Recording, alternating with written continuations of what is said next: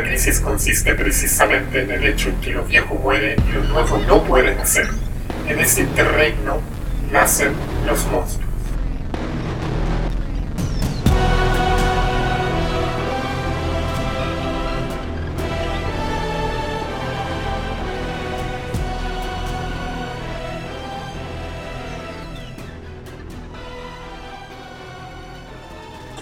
Estamos grabando mierda. Ya, Oh, partimos, weón. Puta. Buenos días, buenas tardes, buenas noches a todos los que nos escuchan. Un bien- bienvenido a un nuevo capítulo de Tiempos Plebeyos. Y nada, pues, hay que partamos, partamos primero por lo que yo creo Partamos- que duele menos. Partamos presentándonos, pues, weón. ¿Cómo sabéis? Partamos Sí. ¿Cómo sabéis si es nuestro primer capítulo de algunos auditores? Claro, el- por ese lado está el señor Varinas. Señor Varinas. Hola, buenos días, buenas tardes, buenas noches. Eh, estamos acá en un nuevo capítulo de Tiempos Plebeyos, el programa favorito de los niños de 31 minutos. Ubazuela.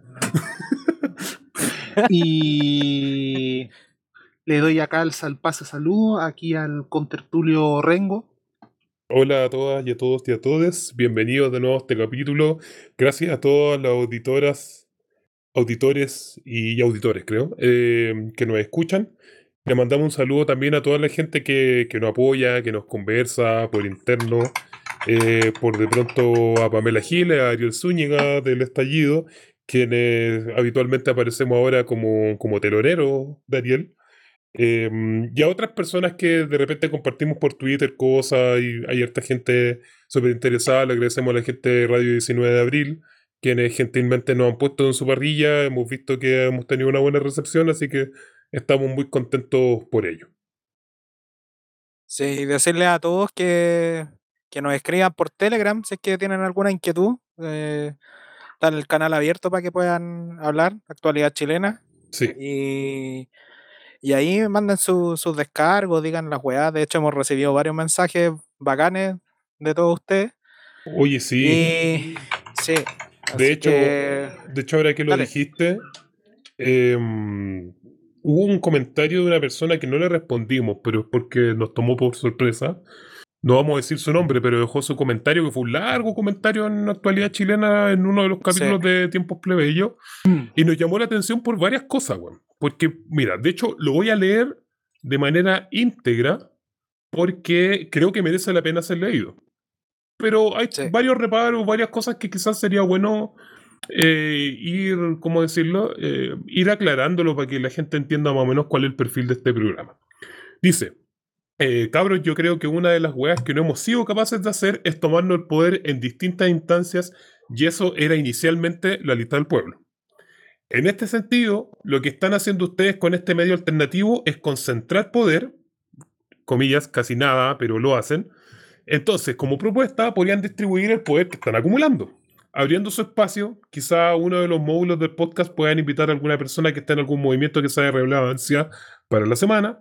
Eh, la semana pasada, por ejemplo, fue revuelo el humedal del río Elqui, donde la gente se paró frente a las máquinas y no dejaron edificar un sitio del humedal pese a todos sus permisos. Bien ahí, salu- saludamos a expresión chimp. Eh, esa expresión podría ser bacán tenerla en el podcast de mano de quienes dieron caray. Eh, de esa forma no solo hacemos análisis generales y teóricos, sino que podemos darle una bajada a las coyunturas que están apareciendo, transmitiendo experiencias concretas que se puedan replicar. Uno o dos días antes de su grabación podrían por Telegram subir un comentario donde definan algún tema y que entre los comentarios cualquiera proponga personas para su parlotear. Eh, esa las dejo como propuesta. Eso nos dijo nuestro contertulio plebeyo. Ya no había hecho algunos comentarios en la actualidad chilena, así que le agradecemos el comentario. Eh, abro sus palabras para ustedes si quieren comentarle algo. Eh, yo al menos, eh, gracias por el, por el, porque es, es casi como que fuéramos influyentes. Sí, fue, fue raro leer eso. sí, fue, ra- fue raro leer eso, porque somos un trío de hueones en, en una de las cloacas más ocultas, hueón, que tiene Chile en internet, que es Telegram. Así que muchas gracias por, por eso.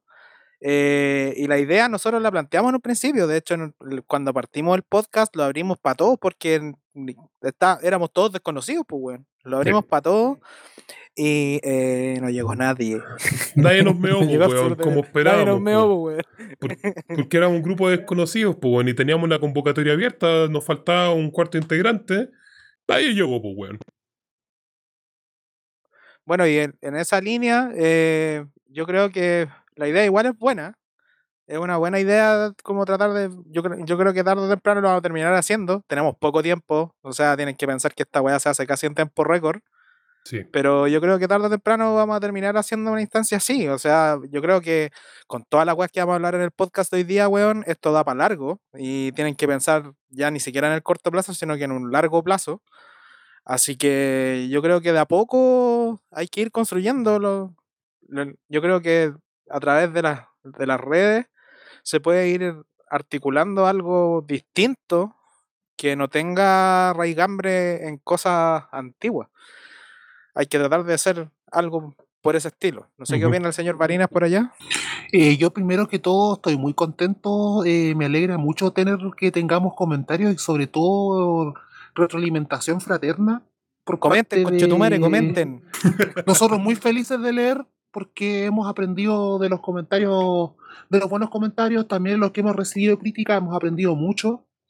Y para reflexionar, y creo, y nuestra idea también más adelante, eh, también claramente es, es abrir más el espacio, tener un poco, eh, tener esa, la voluntad, está la, la voluntad de poder posteriormente abrir este, este lugar. eh, y poder también efectivamente conectar el debate que los debates anteriores, los debates que se están dando en todas partes, porque también eso es lo otro de este podcast también nacen también esa en reacción en ver también cómo nosotros podemos ir ligando el debate que se da en la organización social, en las necesidades, nuestras necesidades realmente, necesidades populares y más que en la especulación política que suelen tener todos estos programas de lo que ellos llaman la política la alta política, que en el fondo es la administración del Estado. Entonces, genial el alcance. Y Chucha, Un abrazo que vaya a hacer editar, weón. dale. Déjalo, weón. Eh, Déjalo. Sí, sí, lo voy a dejar. Sí, dale. no sé, ya bueno. terminé. Es que está de. Ah, está como de, de, de ópera la wea. Ya, ya, el- Ya, pero, pero bueno, sí, partamos- no, sé, quiero decir un par de cosas. O, o no sé, Dale. dale. nomás. No sé. Dale, vos, weón. dilo, weón. Dilo tuyo. Ya, no, es que hay varias cosas que son interesantes. Primero también, lo mismo que decía Girón, me sorprende mucho que digan que tenemos poder. eh, el poder de algo, porque mm, no es algo que nosotros estemos buscando, si hay algo que a nosotros no nos interesa mucho es el poder, eh, pero sabemos también cuál es el rol que tenemos, o sea, sabemos que eso podría ser una consecuencia de nuestros comentarios, eh, lo hemos visto también en varios, eh, por interno, como gente ha llegado de a poco a nuestro podcast como comentándonos cosas.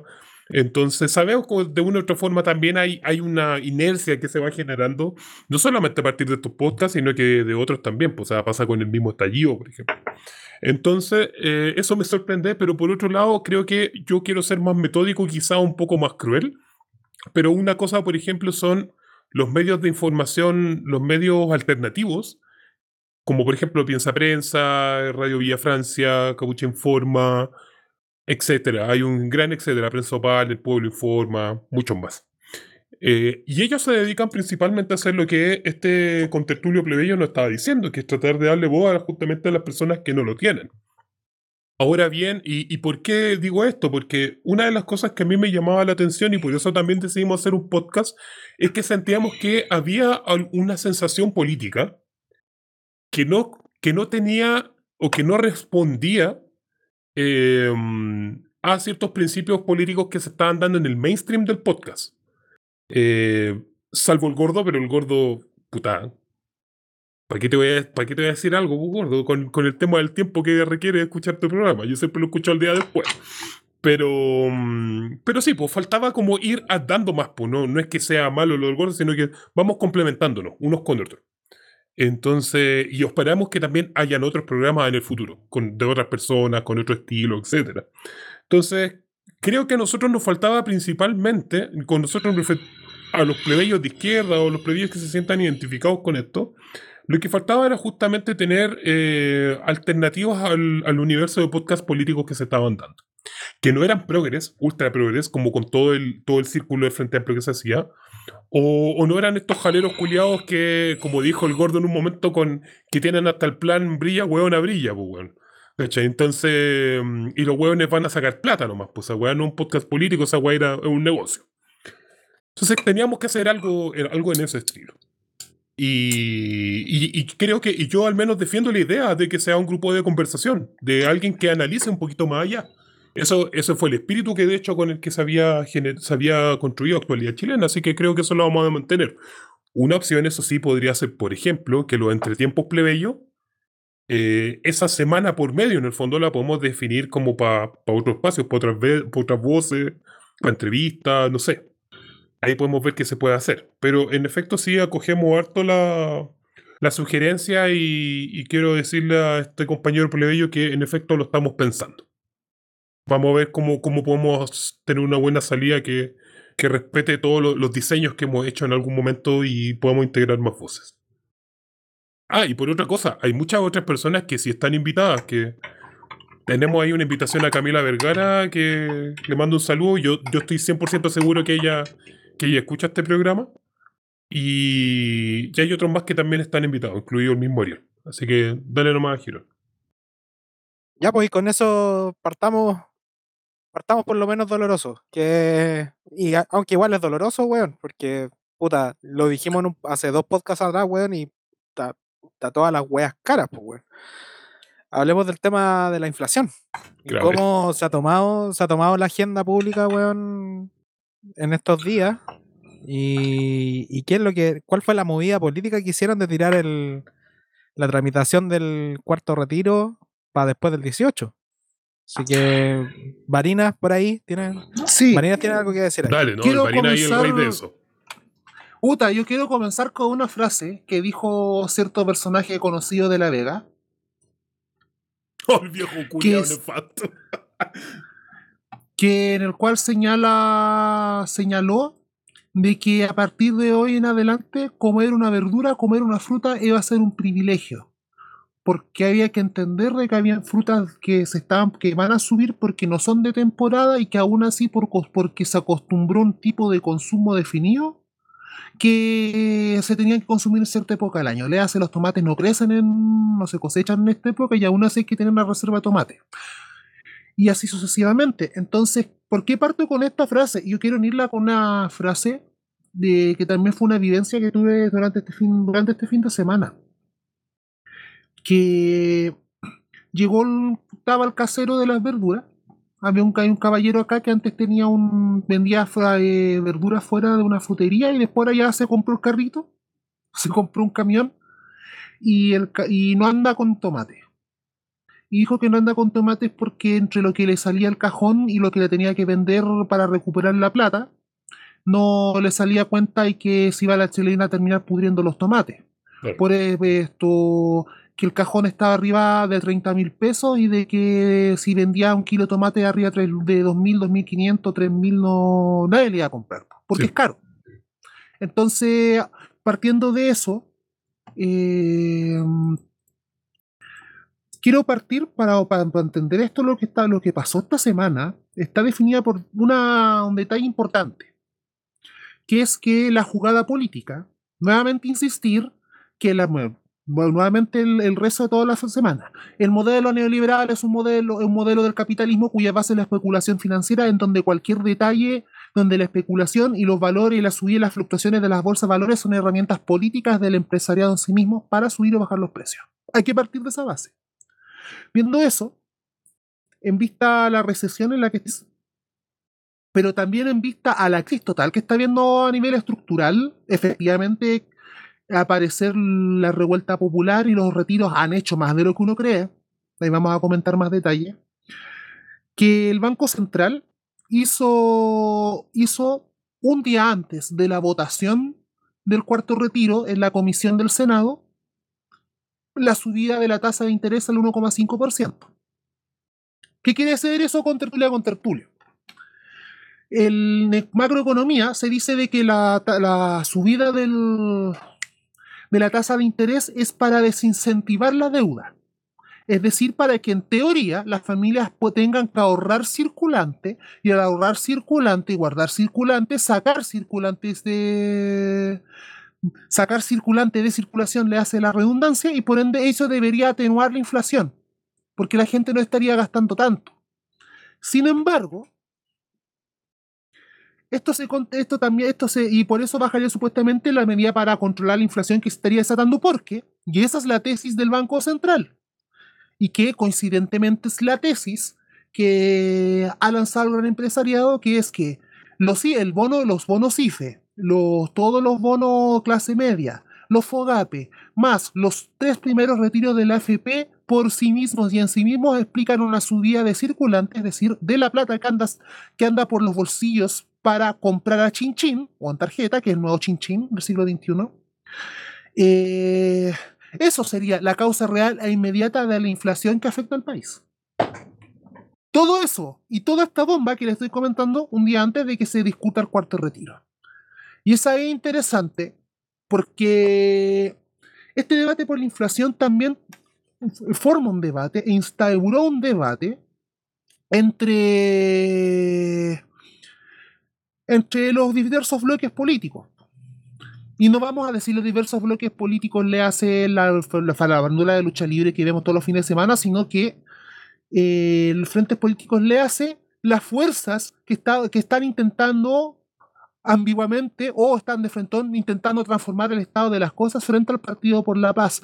Porque, nuevamente y de forma irrestricta, desde el Frente Amplio hasta la UDI, la defensa al Banco Central y a la medida del Banco Central fue unánime. Fue completamente unánime, fue cuadrada. Y hasta Boric tuvo que salir, si bien un poco apagando el fuego dentro del PC, porque bla, bla, bla, coso, a decirle que era casi como un infantilismo no hacerle caso a los expertos porque el Banco Central, que es autónomo, sabe la decisión que está tomando. Oye, igual, está, o sea, está interesante eso. Eh, y yo me atrevería, no sé si tuviste alguna, o alguien vio alguna opinión del PC, por ejemplo, respecto a la autonomía del Banco Central. ¿No? ¿Nadie? Yo al, al voleo yo sé de que el... O sea, porque me consta, por ejemplo, que Hugo Gutiérrez gente así, taña ahí con el Banco Central Autónomo. Pero me refiero si alguien salió como a defender esa weá. No. Esas salieron el. Salieron a defender de que el Banco Central tiene que poner las medidas en voz a las necesidades de la gente. Ya. Como bien en general, como el PC lo ha venido haciendo el último tiempo nomás. Tampoco vamos a pedir. No se, peleó, no se metieron en la pelea doctrinaria. Claro, porque sí la cuestión lo puso en el foco de, en el fondo el foco que puso el PC la discusión fue de que si el Banco Central servía no le interesa a las personas. Claro. Sí, bueno, sobre eso mismo eh, es bien interesante porque hay, hay, algo que me llama la atención. Primero, yo creo que la gente plebeya que escucha este podcast debe saberlo, y si no, lo recordamos, que em, las lógicas del mercado no son una ciencia no son una ciencia con un puro paradigma, por decirlo así. En ese sentido, la economía se parece más a las ciencias sociales que una ciencia exacta. Eh, puesto que en una ciencia exacta las leyes newtonianas, por ejemplo, no, no, van a variar si es que está en la biología, en la química, en la física, en la astronomía. Bueno, quizás hacia afuera puede ser que cambie un poco, pero pensando en la astronomía. Pero en general el planeta Tierra no cambia mucho las leyes. Sin embargo, cuando tú estás hablando de un concepto en las ciencias sociales, vaya a tener que revisar los 700.000 epistemologías y paradigmas que estoy trabajando y, y, vaya a tener que decir según cuál, una, cuál de ciertas posturas tú estás trabajando un ah. concepto. ¿Cierto? ¿Qué a qué?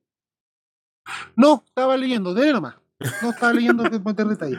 Y la wea que, y, y, la cosa es que em, lo primero que tenemos que recordar entonces es que la economía es más cercana a las ciencias sociales, es decir, no existe un solo paradigma de, eh, de, entendimiento de la economía. Más bien estamos en, un, en una hegemonía por muchas décadas ya del entendimiento de una economía liberal donde un concepto llamado monetarismo es el que eh, prima por sobre otro.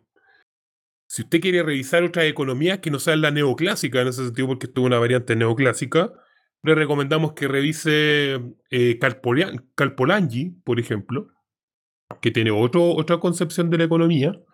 Eh, y así, bueno, hay un montón más. La verdad es que la economía tampoco es mi fuerte, así que tampoco me voy a dedicar a chamullar. Pero solo sé que, que- que la economía en particular eh, no, no es una ciencia exacta, sino que justamente va, inventa en el fondo su propia doctrina.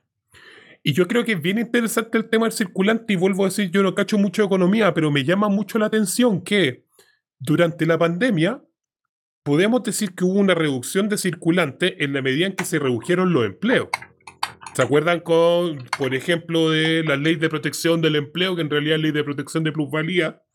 Eh, en marzo, abril, como apenas partió la pandemia, lo primero que hizo Pi- Piñera fue eh, salvarle la raja a las grandes empresas y expulsar una, una cantidad impresionante de personas, que las personas tuvieran que comerse sus propios ahorros y el seguro de cesantía, y eso es una miseria de plata respecto a lo que la gente gana en términos gruesos y generales, por cierto.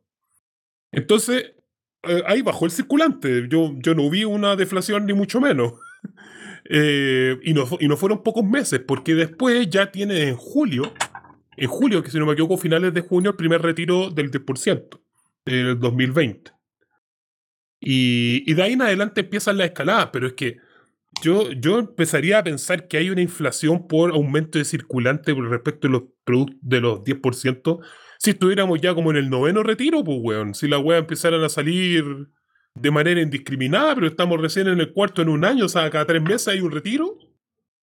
Y, y, eh, y no me parece que sea tanto. Y además tenía el IFE, bueno, en fin. Y parece que el IFE no, no, no genera inflación, pero el retiro del 10% sí. Eh, ¿Qué estáis tecleando, weón? Que se escucha todo. eh, nos están hackeando el, el Mumble, weón. Nos están hackeando.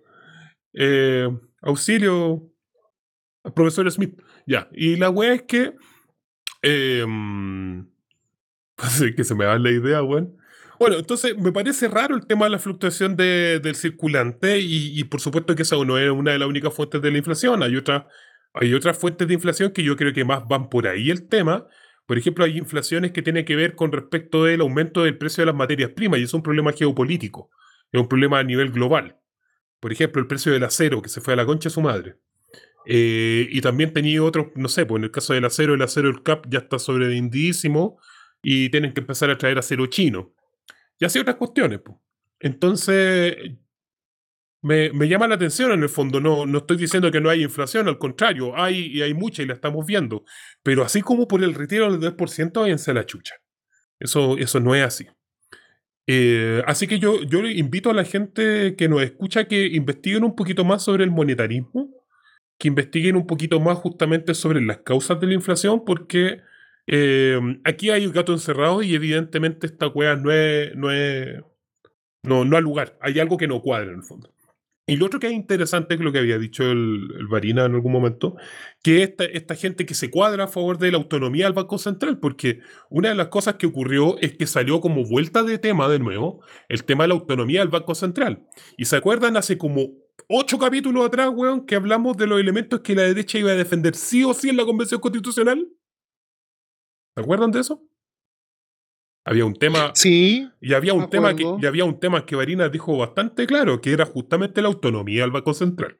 Y explicó bastante claro por qué el Banco Central era una herramienta de, eh, de manejo político eh, de parte del capital especulador a nivel, eh, a nivel internacional.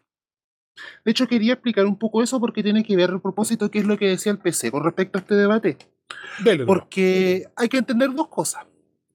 Eh, y igual fue, fue divertido porque esto lo recordé a propósito de una publicidad que hizo un medio de derecha que contrata y tarjetea y tarjetea publicidad en redes sociales, en donde aparecía justo una fundación sin fines de lucro en defensa de la autonomía del Banco Central. Oh.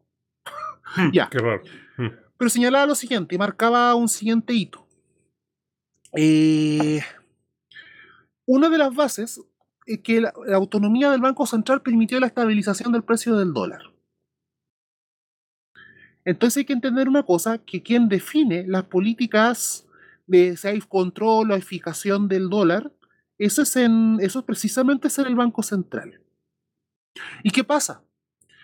que hasta antes de la crisis del petróleo, del petróleo de 1973, que coincide curiosamente con coincide con la crisis mundial, que coincide justo en la época en que finalmente eh, la oligarquía, los Estados Unidos, bla, bla, bla, bla, bla, hacen el golpe de Estado, el 73, y, y en ese momento comienza a nivel mundial lo que es el patrón deuda. Actualmente las monedas de todos los países del mundo están sostenidas en la deuda que los bancos contraen. Es decir, todo el valor de una moneda en cualquier país del mundo vale la cantidad de plata que la gente puede endeudar y en algún momento pagar o puede recuperarse a partir de a partir de embargos, a partir de desalojos, etcétera, etcétera. Es el respaldo de que en el momento te van a pagar por la buena o por las malas lo que hace eso. Entonces, ¿qué pasa? Eh, una de las diferencias del modelo desarrollista que tuvo el país y tuvo toda América Latina, ojo, y de hecho todo el mundo en esa época, pero sobre todo en América Latina es importante mencionarlo, hasta finales de los 80 el modelo desarrollista implica que hay, el Banco Central se encarga rigurosamente de establecer control de divisas y control de cambios. Hasta, digamos, hasta el golpe de Estado, eh, Chile tenía por lo menos dos o tres precios distintos del dólar según era dólar para importar, dólar para exportar o dólar para consumo. Y eso, cuando se corta, y eso por ende la decisión de cuánto valía el dólar era una decisión política que se tomaba desde el Estado porque la economía tenía una central de planificación de, desarrollo que era la Corfo, en el caso chileno. Entonces, cuando se declara la autonomía del Banco, del banco Central, es también un eufemismo para referirse a de que ahora las decisiones del Banco Central no van a depender del Estado, sino que van a depender de las fluctuaciones del mercado. Y en el caso, del, caso chileno, este mercado tiene que ver literalmente con lo que diga la Bolsa de Valores de Santiago. Y es por eso, por ejemplo, lo que nos encontramos de que fenómenos tan curiosos como cuando gana la prueba, el 25 de noviembre, sube el dólar y baja la bolsa. O curiosamente, cuando gana Boric la primera vuelta, sube la bolsa y baja el dólar. Porque en efecto, esas decisiones están de decisión de cómo sube bajo el dólar depende de la especulación a nivel mundial por algo ocurrió la crisis del 2008 y afectó como afectó la crisis del 2008, y al mismo tiempo involucra cómo las decisiones políticas locales influyen en, los mercados globales. Entonces, básicamente, cuando hablamos de, autonomía del Banco Central, se refiere en el fondo es a quien de quién depende. Por eso el PCE defendía y otras organizaciones defendían que el Estado esté ahí ligado con el Banco Central, mientras que todos los que han profitado del modelo actual efectivamente van a van a. Van a. Van a defender lo que ha habido. Porque esa es buena base del modelo, modelo de especulación, cuyo sistema de financiamiento es la FP. Porque hay una cosa importante que comentar: es que mientras los ricos dicen que hay inflación y tú te vas a cagar de hambre, ellos están retirando utilidades de acciones. ¿Qué va a decir el Girón? ¿Habla alguna hueá o no haya hablado en todo el rato? No, está, está, está, está acá esperando a que se, dejara de sonar, weón, está sonando más fuerte que la chucha tú. Ah, veí. No, eh, yo creo que esta weá se define eh, también en el tema más importante que yo creo que, que, vamos a hablar en el podcast, que es que, puta, ¿qué era lo que habíamos dicho hace dos podcasts atrás, pues, weón? Eh, ¿qué, es lo, ¿Qué es lo mejor que sabe hacer la derecha? Sabotear. ¿Qué es lo que están haciendo? ocupando todas las herramientas para sabotear, para el sistema, pues, si al final esa es la weá que hacen. Así que yo creo que para resumen de, esta weá es eso. Los weones van a ocupar todas las herramientas, ya sea para dejarle la cagada al próximo gobierno, que es lo más posible que van a hacer, porque los weones están haciendo todas las weas, desde la cagada que dejaron con ese trozo que, le sumaron de, de, de Mara de Argentina, no sé cómo esa wea geopolítica que, que se armó, pero weón, los weones como que están dejando la zorra para después empezar a decir, oye, miren, miren el mal gobierno y miren la weá, miren, miren la cagada que está quedando. Yo creo que yo lo veo de esa forma al menos tanto el tema de la inflación, porque es, es, obvio que estos weones manipulan todas las weas a conveniencia de ellos. ¿Quién, es la wea que sabe hacer la derecha mejor? Pues, weón. Sí, por algo son una mierda, pues, Así que palabras como para terminar este tema, para pasar al siguiente bloque que va a ser el peor de todos. Que se haya la concha de su madre Gabriel Boric culiao. Y su autonomía al Y Banco de- Central. Y, y también, porque como dijo Luxich, patrón de Paribet, Tonka Tomisic, Arturo Vidal, Gabriel Boric, eh, quienes hoy increpan al presidente del Banco Central demuestran una dramática ignorancia de sobre cómo funciona un país pobre. Atacar al Banco Central es atacar al... Y el mismo weón que retiró 1.500 millones de pesos en acciones de Antofagasta Minerals. Porque estos weones están cagados de miedo, weones saben que esta wea ya se les viene la noche. Se le acabó la gallinita a los huevos de oro. Así Sí. que. Ya, pues, y pasemos al. Pasamos al segundo bloque, ¿no? Pues. Démosle. así, así a la corta. Eh, hablemos, hablemos del pelado. Hablemos de lo que pasó hace dos días. Y con este artículo más o menos bien maletero del- de la tercera, que fue directo al, al cuello. Yo creo que es lo que vamos a hablar ahora en el podcast, que no es solamente hacia el pelado Bade, sino hacia algo más que el pelado Bade. Claro que Y sí. lo engancho, lo engancho con la weá que dije la vez pasada, y que lo dije, lo voy a re- repetir, weón, hasta el cansancio esta mierda, que es lo mejor que sabe hacer la derecha, sabotear. ¿Qué es la weá que tienen? Tienen la campaña política más larga de la historia y los weones se van a dedicar todo este tiempo que dure la convención a sabotearlo. Van a ocupar todas las herramientas. Ya lo están haciendo con la tercera. De hecho, una, constitu- una constituyente de la lista del pueblo ya dijo que ella, ella ya sabía que están, están todos targeteados y todos saben que tarde o temprano les van a tirar la mierda. Así que partamos. ¿Quién quiere partir? Que parta Alvarina. Varina. Eh, al tiro al choque son Sí, lo Yo siento. creo que acá hay un... No, está bien nomás. Eh, yo creo que aquí hay dos cosas. De que... Bueno, la mentira... Como dijo por alguien por ahí, para mentir y comer pescado hay que tener mucho cuidado. Y más cuando una mentira de alguien deja una cola tan grande como la cola que ha generado todo esto. Porque yo creo que esto no tiene que ver solo con en- no tiene que ver solo con la farándula constituyente o con todo o con el fondo cómo se transformó todo esto en un reality show y un reality show que está en pos cuyo objetivo es ser parte del sabotaje de ojo no solo de la constituyente sino de que de todo proyecto de transformación política porque po- porque lo del pelado Bade se tragó todo se tragó el tema de la inflación se tragó el tema de de la corrupción del alcalde de Vitacura que de RN El Eh, viaje de se- Piñera. eh, Viñera También. Europa, se tragó y se tragó un nuevo allanamiento al módulo 12 de los cabros de los presos políticos de la revuelta en Santiago 1, en donde nuevamente le volvieron a allanar las cosas, le volv- se volvieron a llevar los celulares, se volvieron a tener todo lo que se había, lo que se había hablado, lo que se, lo que se le había logrado recolectar del allanamiento anterior gracias a este conche su madre Gabriel Boric. Eh, y el tema es, en ese sentido, cómo más allá de, esta- más allá de la figura y más allá de qué hacer an- ante esto, qué haces con todas las personas más allá del círculo de los convencidos de siempre, de motivar a seguir peleándola. po.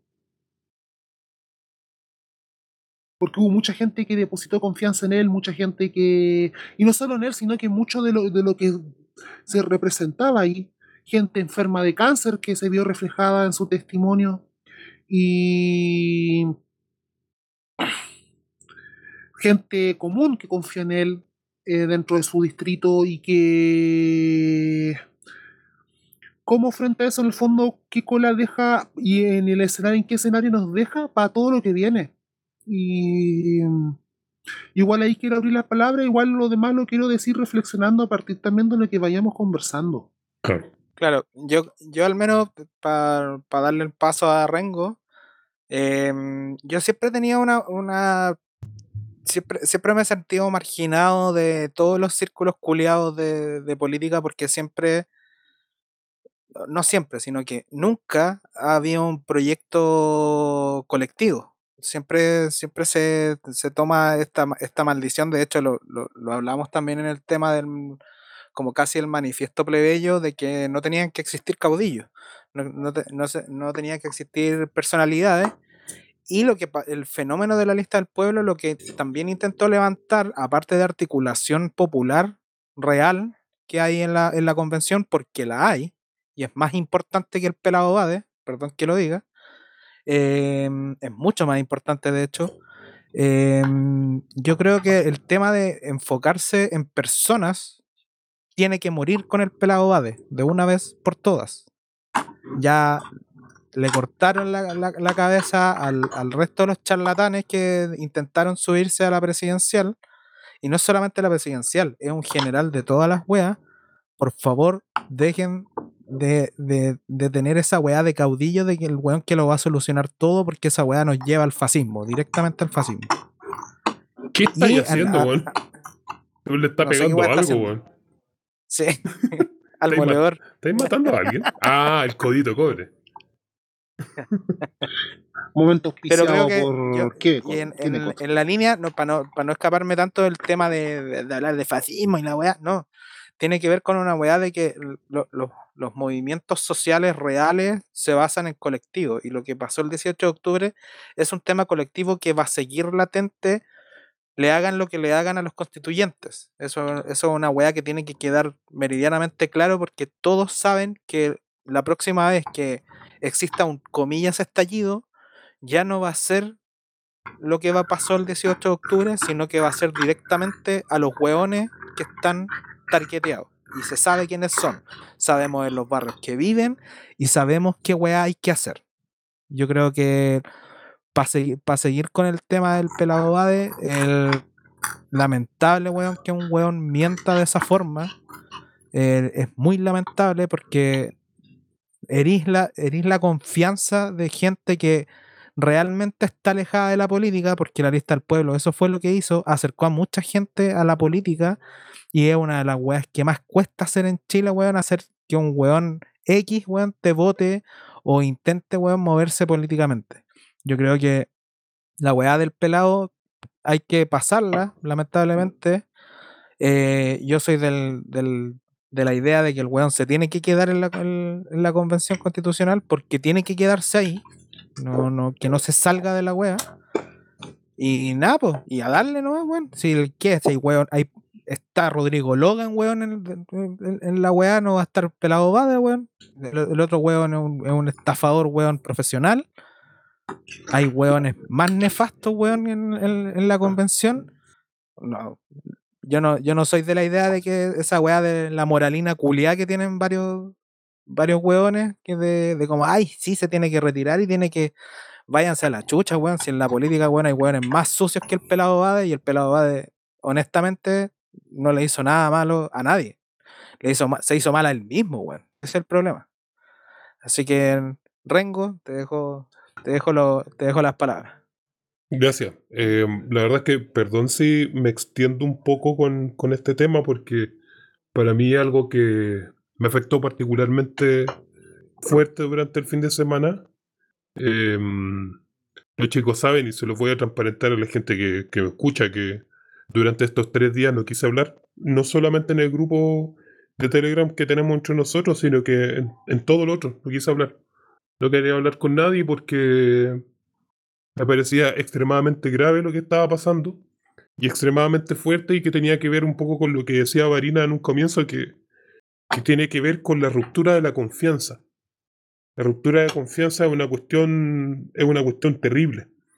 Existe un texto, si la gente lo quiere buscar, que es de la... Hoy se me olvidó el nombre, pero se llama La tragedia de, lo- la tragedia de los comunes. Y, en el fondo hacen algunos experimentos de altruismo donde a las personas le hacen como eh, poner plata en, en un, eh, como en un fondo común y mm, eso se te devuelve como quintuplicado. Y la cosa es que eh, hay un weón que decide no colocar eh, la plata un día y recibe la plata igual, la, quin- la quintuplicada. Entonces recibe la quintuplicada y además la plata que no quiso colocar. Y como la gente ve que una persona rompió el pacto, al día siguiente, nadie más quiere colocar ninguna, ningún otro, no quiere volver a colocar dinero porque se perdió la confianza en algo común. Y yo creo que eso es lo que está pasando y eso es lo que a mí personalmente me ha pasado. Eh, se me rompió como... No, no, la, no la idealización de un ídolo, porque hay gente que, que está hablando de esa weá. Yo, yo no sé si alguien lo tiene, tiene ideologizado a alguien, o sea, idealiza- idealizado como si fuera un dios o algo así.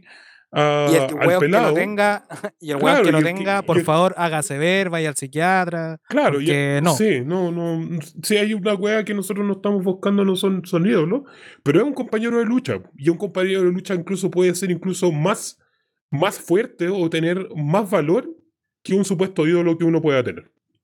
Porque tú lo ves. O sea, yo los viernes veo al pelado. Eh, los viernes va para allá, da cara. Y eso duele. Duele, duele ver que hay una mentira tan larga y que es una mentira que por cuestiones personales yo también de una otra forma empatizo. En el sentido de que si- si tú escuchas los videos del el video del pelado cuando confiesa todo lo que pasó, que dicho sea de paso confiesa porque lo pillaron, nada más que por eso. Lo pillaron porque la entrevista fue formada como un interrogatorio. Porque ya sabían en la tercera que él estaba mintiendo. Por eso le Lo hacen venían esa siguiendo. o sea, lo, lo- lo sabían porque le hacen las preguntas que uno hace a alguien que tú quieres pillar.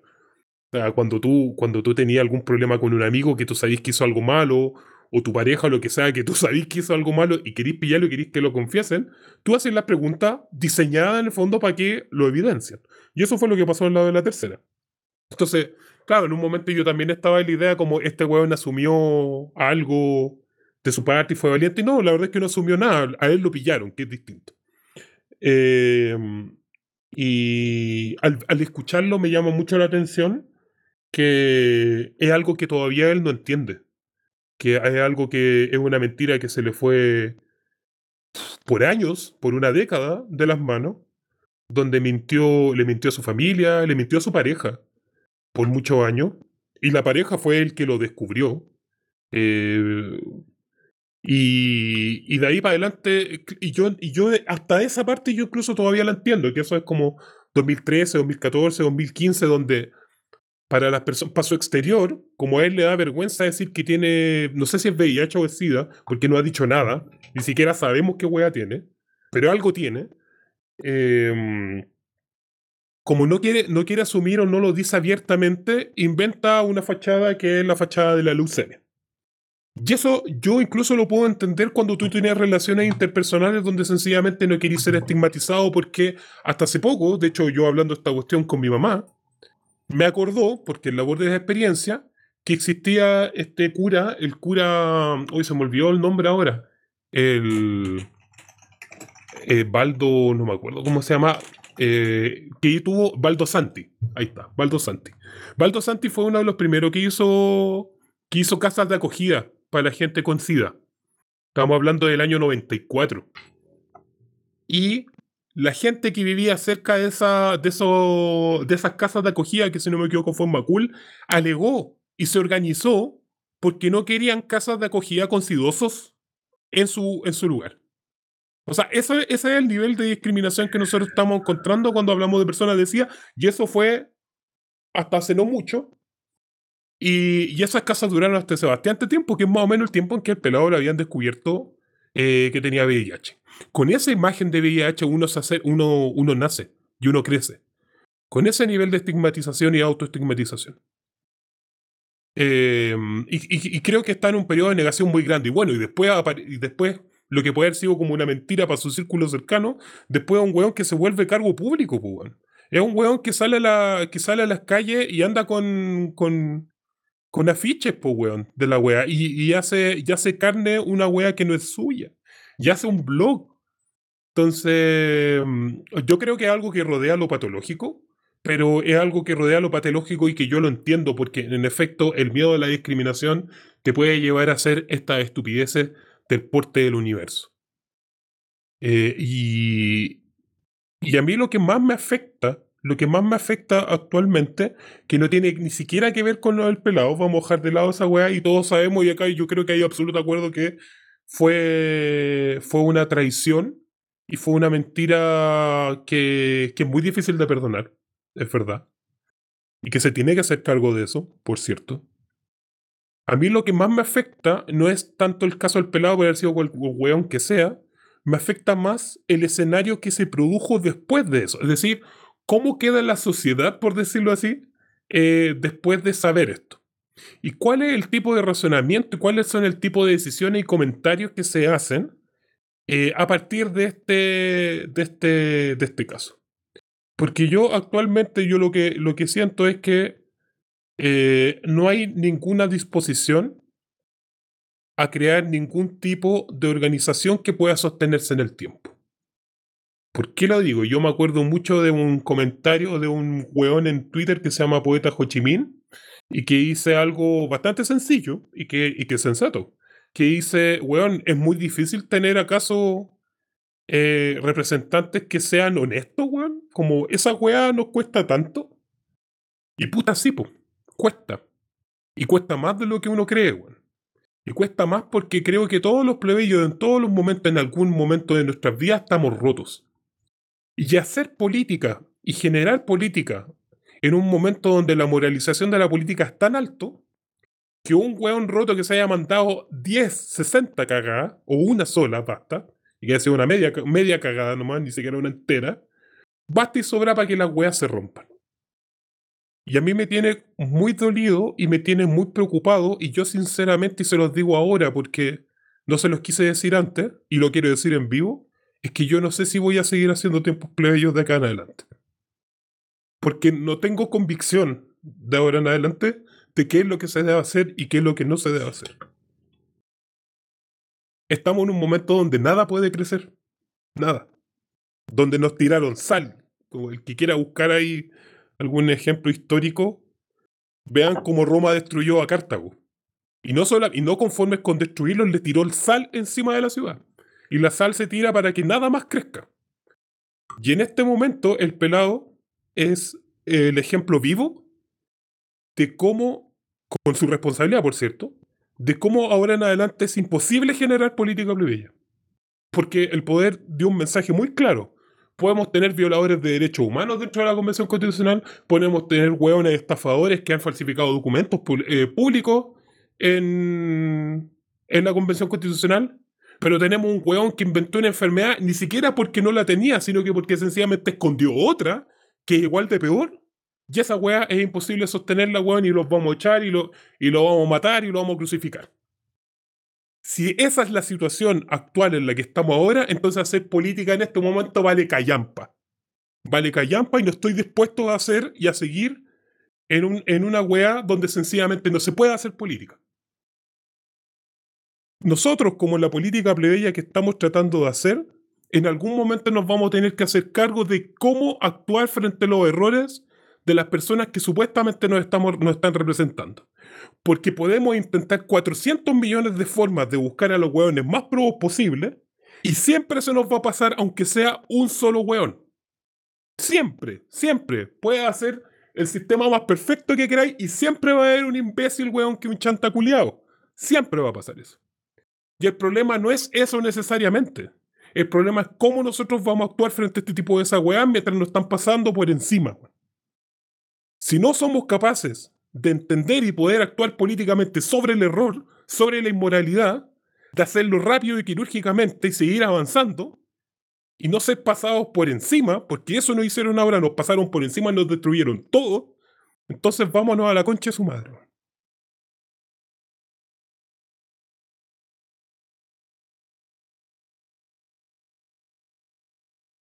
Voy a seguir yo. a ver. Eh, es difícil eh, seguir adelante cuando, cuando te echan sal. Eh, uno, uno cuando deposita confianza en las personas, uno cree que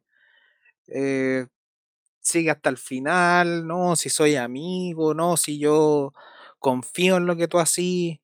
Eh, pasan muchas weas en, como en, la vida de cada uno, en la cual eh, yo creo que, puta, tarde o temprano, yo creo que cada una de las personas que va a escuchar este programa sabe que ha mentido. Una mentira la pueden decir una wea chica, eh, pueden tratar de, no sé, po, tratar de enmendar alguna cagada, pero esta cagada eh, es de dimensiones que yo creo que en años vamos a tener que pensar bien cuál, cuál va a ser la cagada que dejó el pelado. Em, pero yo creo que hay una, hay una palabra que siempre recuerdo a un, a un profe que me dijo, el sujeto del siglo XXI tiene que ser un, sujeto amoral. ¿Por qué? Porque el sujeto amoral eh, entiende que la moral ya no es suficiente para los problemas que vienen. Nosotros no podemos solucionar con moral eh, la cagada que está quedando en el planeta. Nosotros no podemos solucionar con moral eh, a todos estos hueones corruptos que están, hueón, en el poder y con esta weá se, hueón, se regocijan, hueón, porque el, a la lista del pueblo le está yendo como el hoyo. El- yo creo que el, el- el- tema de ser un sujeto amoral eh, tiene que primar por sobre cualquier cosa y entender que huear con esa weá de la moralina de que no, es que necesitamos que, que existan hueones pro. Weón, tenemos que entender que dentro del pueblo ple- plebeyo hay hueones que mienten. ¿Por qué? Porque, como dice Rengo, todos tenemos, weón, todos tene- estamos rotos, weón. Todos, de hecho, hablamos hace dos podcasts atrás, weón, de que el- el- es- la, lo- la izquierda está negra, weón, están todos, weón, opacados, deprimidos. De hecho, no son los únicos, weón. Hay, hay libros que hablan, weón, de la nostalgia de la izquierda, weón, que la depresión de la izquierda, que. Porque, weón, el- desde el 90 hasta ahora desapareció el proyecto de izquierda. Yo creo que el te- entender y darse cuenta de que la weá ya no va más por el tema de esto es izquierda, esto es derecha. Y yo creo que en cierta forma tenemos que ser, weón, casi como Mad Max, weón, y partir de un pueblo muerto, weón. O sea, partir del vacío, partir de la nada. Yo creo que el, el- hablar de tiempos plebeyos y hablar de plebeyos, eh, yo creo que está, en el tema del vacío. Está en el tema de que no, no había futuro. Los plebeyos, weón, antes de la Revolución Francesa, weón, vivían con reyes, weón. O sea, no, ¿qué, qué futuro veía, weón? Solamente te veía lo que estaba, weón, en, en tu casa con cueva. Y yo creo que entender ciertas lógicas de cómo nosotros tenemos que primero sanarnos, cada uno de nosotros, y entender que el otro también está dañado. El otro también viene con problemas. Y el- lo que pasa con el pelado Bade es, claro, una mentira que se pasó de largo y va a afectar. Es un golpe duro, no duro, durísimo. Pero yo creo yo no es que tenga esperanza, sino que eh, tenemos que generar a la tribu del, tenemos que generar a la tribu de hueones que va a tener que ir a saquear. Esto ya no va a ser por un tema de, de- de generar política para el siglo XXI, sino para, weón, particular a los saqueadores, weón, del siglo XXI. Porque si, si están buscando hueones pro, hueones que están como por sobre cualquier cosa, algo, algo hay que hacer. Nunca hay que dejar de hacer. Así que, al menos por, por mi parte, yo creo que tenemos que. Esta hueá va a doler. Tenemos que comerla. Comer esta mierda. Y, y tratar de ver qué, qué podemos hacer. Marina, no sé qué, qué tienes que decir Eh, después de todo. Yo por lo menos tengo que quiero dar igual un poquito una vuelta de tuerca a esto. Porque quiero partir también de una premisa eh, que es importante. Y porque tan para dar por una cuestión lo convención constituyente y a todas aquellas personas del movimiento popular, del movimiento pluriel, de las organizaciones, individualidad- individualidades que apostaron a eso, a pesar de las condiciones del 15 de noviembre, lo hicieron en pos de una apuesta. de una apuesta política que, que no fue una apuesta política tan válida como aquellos que se dijeron desde un comienzo nosotros no vamos a trabajar para pelear la constituyente porque esto es una estafa o porque la van a destruir. Y ya vemos que una que dentro de eso, dentro del proceso de la convención constituyente, como se ha dado entre de que ya el Partido por la Paz se formó en un bloque, que ya amarraron la cuestión y de que están echando sal desde esa vía, eh, recordar también de que la política y lo político, el mundo popular, el mundo plebeyo, no va solo en lo institucional. Porque hay que recordar también de que si. También recordar de que hasta hace muy poco tiempo, hasta no hace más de 10 años, la política y lo político de poder en el Estado se daba simplemente en este wrestling entre esta lucha libre entre la derecha y la concertación por un lado y que hubo una decena de movimientos que desde los 90 en adelante con o sin intervención en la política institucional se la siguieron peleando. No hay que dejar de lado de que y en ese sentido la convención constituyente eh,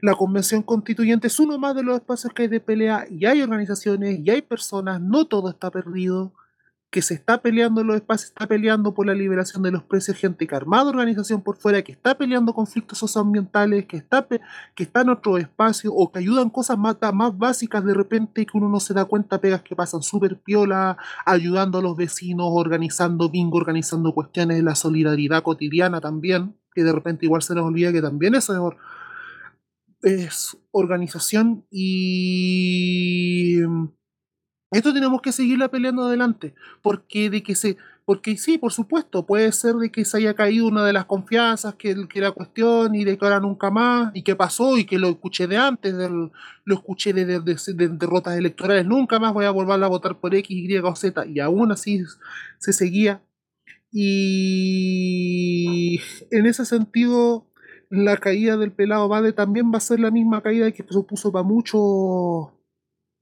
No sé, po, va a ser un poco eh, aberrante el ejemplo que voy a decir, pero por ejemplo, hasta el gobierno de Lagos, y salvo los.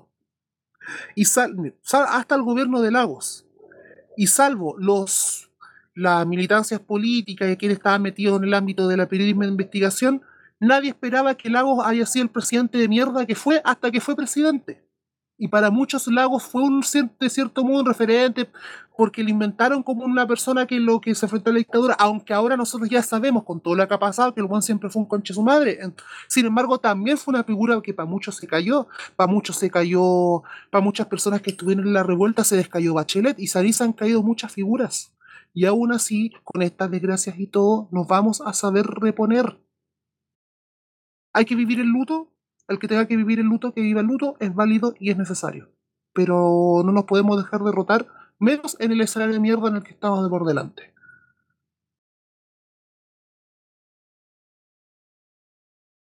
Rengo, palabra al cierre. Yo creo que con eso ya estamos, estamos terminando. Oye, bueno, cada vez más dúo en este, este podcast. Rengo, Sí. Mira, la verdad es que está el pesimismo que tengo, que la verdad es que no, no tengo intenciones de estar contradiciéndolo en lo que están diciendo. no porque sea. No porque sea falso. Sino que lo que estamos viviendo ahora, y no hemos gastado tres o cuatro podcasts los últimos anteriores, en describir el tamaño de desafío que significa esto. Que yo no estoy no, no porque no me interese, sino que creo que es insuficiente por la idea de las políticas de resistencia en pequeños grupos, por distintas iniciativas, porque eso es un salvataje para no morir en la desesperación, y que está bien que eso exista. Pero yo estoy hablando de poder, de poder grande.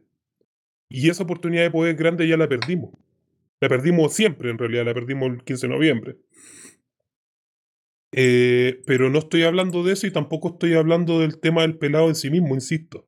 Lo que yo veo ahora, y eso es lo que a mí me, des me desesperanza actualmente, es que es imposible, imposible hacer una, un, una formación de poder más grande que justamente la que Varinas bien señala. No hay otra forma. Hay una fragmentación total donde sea el weón que se levante lo van a bajar. Y lo peor de todo es que lo van a bajar o por la derecha o lo van a bajar las mismas personas que dicen defenderle. Y para eso da lo mismo, el caso que sea. O sea, pasó a nivel electoral con Jadwe. Lo bajaron. Eh, pasó con el pelado también, por, por chanta. Y así van a pasar con varios más, porque yo tengo siempre la sensación que los plebeyos en general tienen una figura de la hidra. Hoy ando bien pegado la historia antigua, no sé por qué. La hidra es una es parte de un ciclo mitológico de, Hércules. Eh, creo que es de Hércules, sí. Y una, bueno, quienes han visto la película de Hércules de Disney se sabrán esa parte. Y, y una de las 12 tareas, si no me equivoco, que tiene Hércules es destruir una hidra.